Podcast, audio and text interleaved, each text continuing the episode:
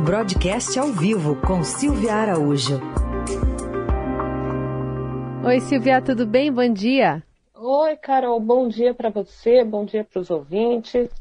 O pior já passou mesmo para a economia brasileira ou o presidente do Banco Central foi otimista demais? Pois é, né, Carol? Ele já tinha sinalizado lá atrás, lembra? A gente até comentou bastante aqui no jornal que o pior momento para a inflação no Brasil seria é, entre os meses de abril e maio.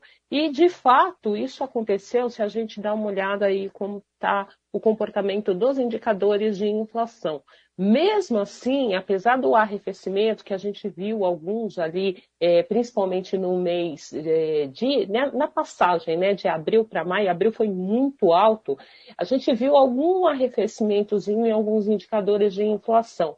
Mas na semana passada, por exemplo, o IPCA 15, ele deu uma surpresinha aí no mês de junho. Em maio ele tinha arrefecido, ele tinha reduzido né, a pressão inflacionária, ele tinha ficado em 0,59, e quando foi no mês de junho, ele ficou em 0,69.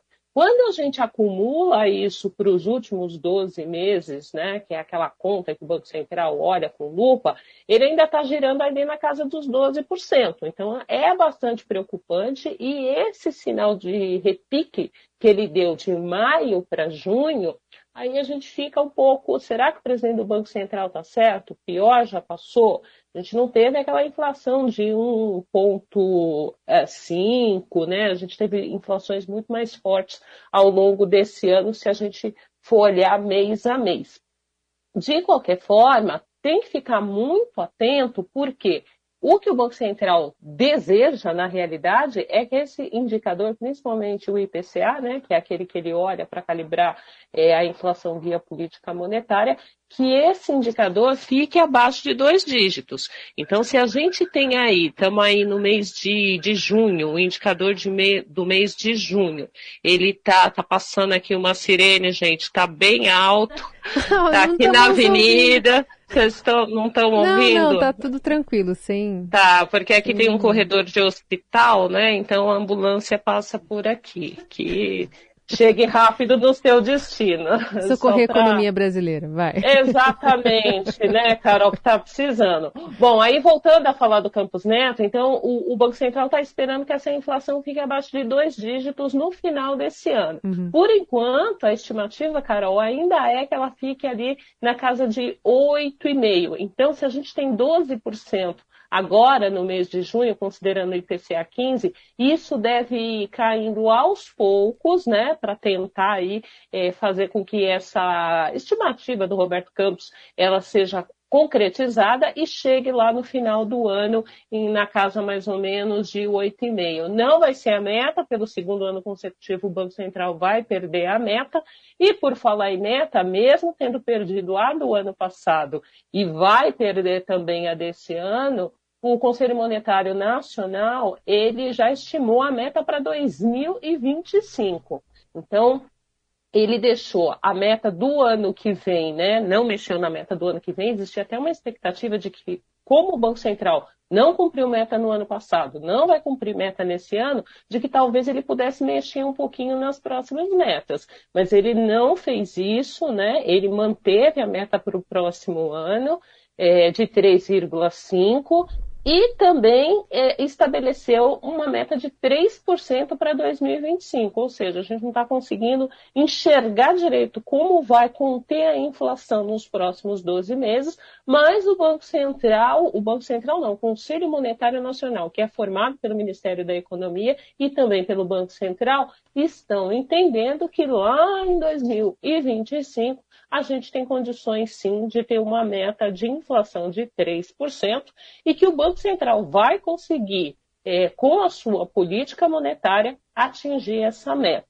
Hum. E para isso, né, Carol, a gente sabe muito bem a receita da política monetária, que é aumento das taxas de juros e manter as taxas de juros em patamar elevado durante um bom tempo para tentar puxar para baixo a inflação e conseguir aí ter inflação na casa de 3% daqui a um tempinho, né?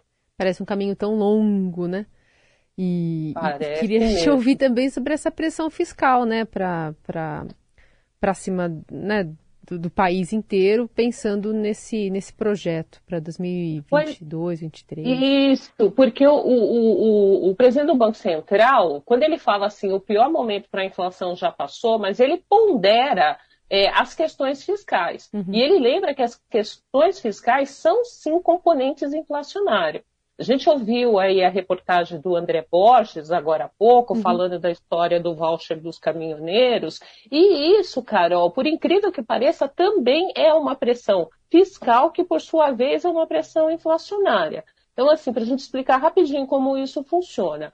Ao o, o, governo colocar esse voucher na rua, nas mãos dos caminhoneiros, o que, que ele está fazendo? Ele está mexendo ali nas contas dele, né? ele está fazendo a contabilidade dele, mexendo, como diz no popular, né? puxando daqui, esticando dali no orçamento, para tentar encontrar dinheiro para pagar esses vouchers para os caminhoneiros. Quando esse voucher chega na mão dos caminhoneiros, o que, os caminhoneiros vão fazer? Vão utilizar esses vouchers. E ao utilizar, isso é irrigação de dinheiro na economia. Quando essa irrigação de dinheiro chega na economia, há uma pressão sobre os preços. É a lei da oferta e da procura. Então, se você tem um pouco mais de recursos na mão, o que, que vai acontecer?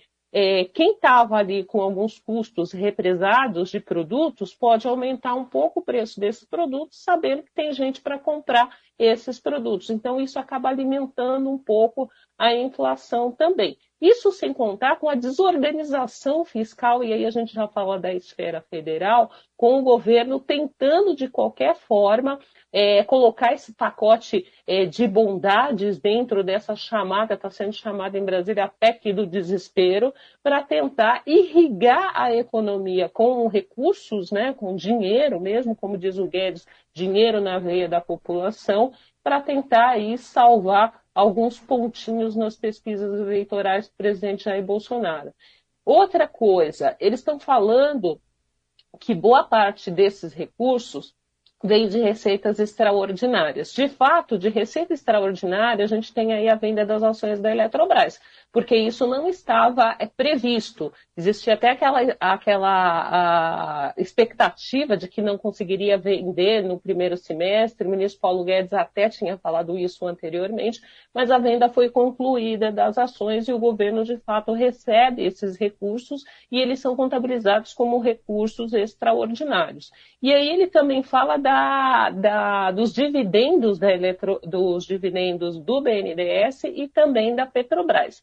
Aí a gente pode dizer que é receita extraordinária até a página 2, porque quando você vai fazer o orçamento da União, você já tem uma leve previsibilidade do que você vai ter dentro do orçamento de receitas que virão das estatais, inclusive os seus dividendos. Lembrando que no governo tem gente que não gosta muito de dividendo, né, Carol?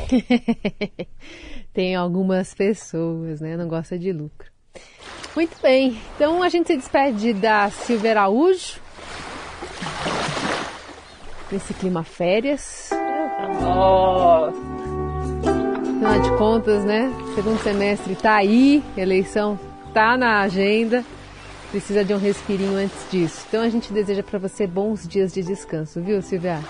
Muito obrigada, Carol. E voltamos ali depois no comecinho de agosto, finzinho de julho, né? Para uhum. essa reta final aí de inflação, ou de inflação também, né? Mas de eleição essa inflação é. não sai da nossa cabeça, né, é, né, Carol? Principalmente quando você precisa converter uma moeda, né? Que você vê que a nossa moeda não está valendo nada, né? Não está valendo quase nada. E isso também é por conta de inflação e desarranjos fiscais, né? Na hora que você vai é, comprar um euro por seis reais, você vê que a situação está realmente muito preocupante aqui para o país. Né? É Mas a gente descansa a cabeça um pouco e volta aí para esse segundo turno de eleições e de inflação, né? É isso. Um beijo, viu? Bom descanso. Obrigada, Carol. Até lá, gente. É.